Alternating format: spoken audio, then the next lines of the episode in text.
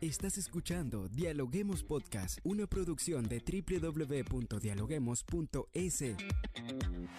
Cientos de académicos analizan, opinan y debaten. Son voces frescas que llegan a renovar la opinión pública desde una perspectiva diferente. Somos la puerta de entrada a la academia. Somos el nexo de la academia con la comunidad. Escucha nuestro podcast en Spotify o a través de la web www.dialoguemos.es. A continuación, Rangira Briseño debate junto a expertos, académicos y estudiantes los temas más curiosos del planeta. Hola, ¿qué tal amigos? Como siempre les damos la bienvenida a un nuevo episodio de podcast. Soy Rangira Briseño y ya estoy lista para dialogar como siempre con los académicos de las universidades más prestigiosas del país. Así iniciamos un nuevo episodio.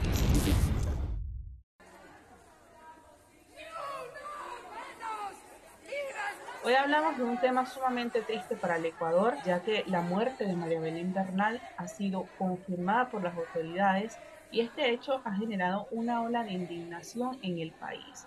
Son muchas ya las personas que hoy lamentan y protestan para exigir justicia a las afueras de la comandancia de la policía, donde la abogada fue vista por última vez.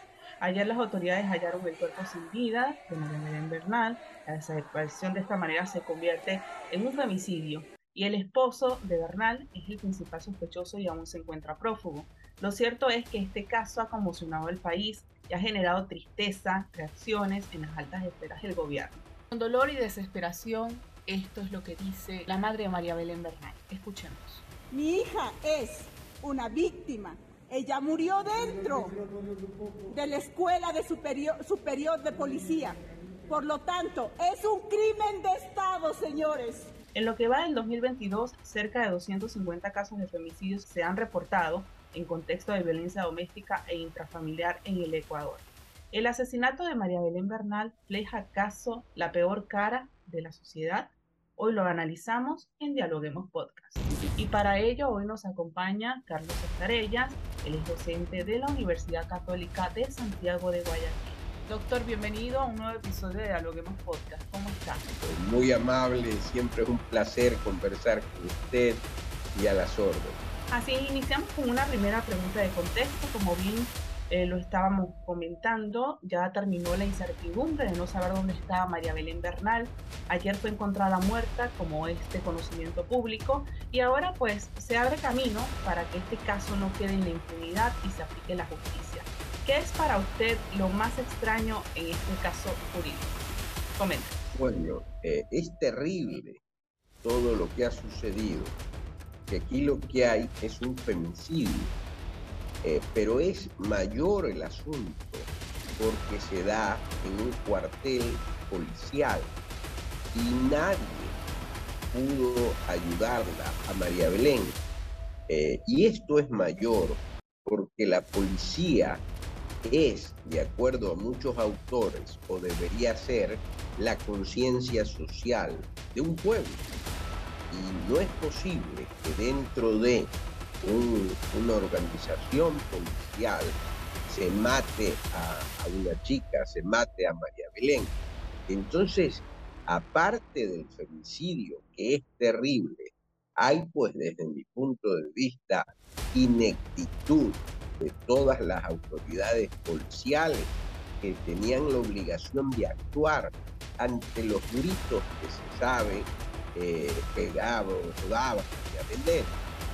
a esto se suma la ineptitud de eh, las autoridades que debieron de haber actuado inmediatamente en que se hace la denuncia. Desde mi punto de vista, lo han hecho mal, de una manera torpe. Eh, yo creo que lo mínimo que se debe de esperar es una reestructuración de la Policía Nacional, eh, no solo por la cabeza o los dirigentes pequeños, sino de los dirigentes grandes, es decir, de la cúpula policial y del ministro de Seguridad, que ha actuado, digamos, con poca agilidad el Estado tiene la obligación de darle seguridad a sus asociados. Y esto que ha ocurrido es una barbaridad, un femicidio Eh, por lo tanto, deben de responder por sus actos las máximas autoridades policiales y deben rápidamente encontrar al delincuente que es el que la asesina, digamos. Eh, esa, esa explicación le debe el gobierno al país. Doctor, usted ha explicado bien ahora, eh, se han dado señalamientos de lado de lado, hemos visto cómo la fiscalía acusa a la policía y cómo la policía acusa a la fiscalía, cómo se debió actuar una vez que se receptó la denuncia por parte del presunto asesino que sería Germán Cáceres. ¿Cree usted que las actuaciones de ambas autoridades se dieron a tiempo? ¿La madre de María Belén tendría opciones de proceso para interponer algunas demandas? ¿Cuáles serían en dado caso den? Muy amable. Eh, yo le diría que en esta gran ineptitud eh, no solo es de la policía, si bien la mayor parte de la policía, también es de la fiscalía. Debieron de actuar rápidamente y lamentablemente no lo ha hecho. Es decir, que para mí la ineptitud es de la policía en su mayor parte y también de la fiscalía. Ahora, usted me preguntaba qué acción podría tomar la madre de María Belén con todo el dolor que tiene. Bueno, ella podría demandar al Estado, eh, primero ante la Comisión eh, de los Derechos Humanos, tiene eh, la sede en Washington, y después ante la Corte Interamericana de Derechos Humanos, porque el Estado no ha cumplido en darle la mínima seguridad y porque quien, eh, digamos, le hace, eh, digamos, este femicidio es un policía y además la policía no ha sabido actuar. Entonces, evidentemente la demanda al Estado yo estoy seguro que la presentará eh, la mamá de, María Belén y el Estado deberá resarcir la ineptitud como Estado que ha tenido para poder proteger a sus ciudadanos. Eh, Rousseau decía en el contrato social que se conforme el Estado porque los ciudadanos damos parte de nuestra libertad para que haya una organización que nos defienda nuestros derechos. Y aquí el Estado como tal no lo ha podido hacer. Doctor, ahora hay algo muy importante porque se ha estado hablando de la responsabilidad, ¿no? De quién tiene la culpa y se lo comentaba anteriormente. Y pues hasta ahora existe una persona detenida que sería la cadete Jocelyn Sánchez. Pero ¿qué pasa con la cadena de personas que omitió, escuchó, no dijo nada y ahora están libres? Empezando por el principal sospechoso que sería el esposo de la ¿Qué pasará con todos estos implicados? Bueno, eh, deben de ser enjuiciados todos ellos. Es decir, no se entiende que en un cuartel policial hayan escuchado y no hayan actuado.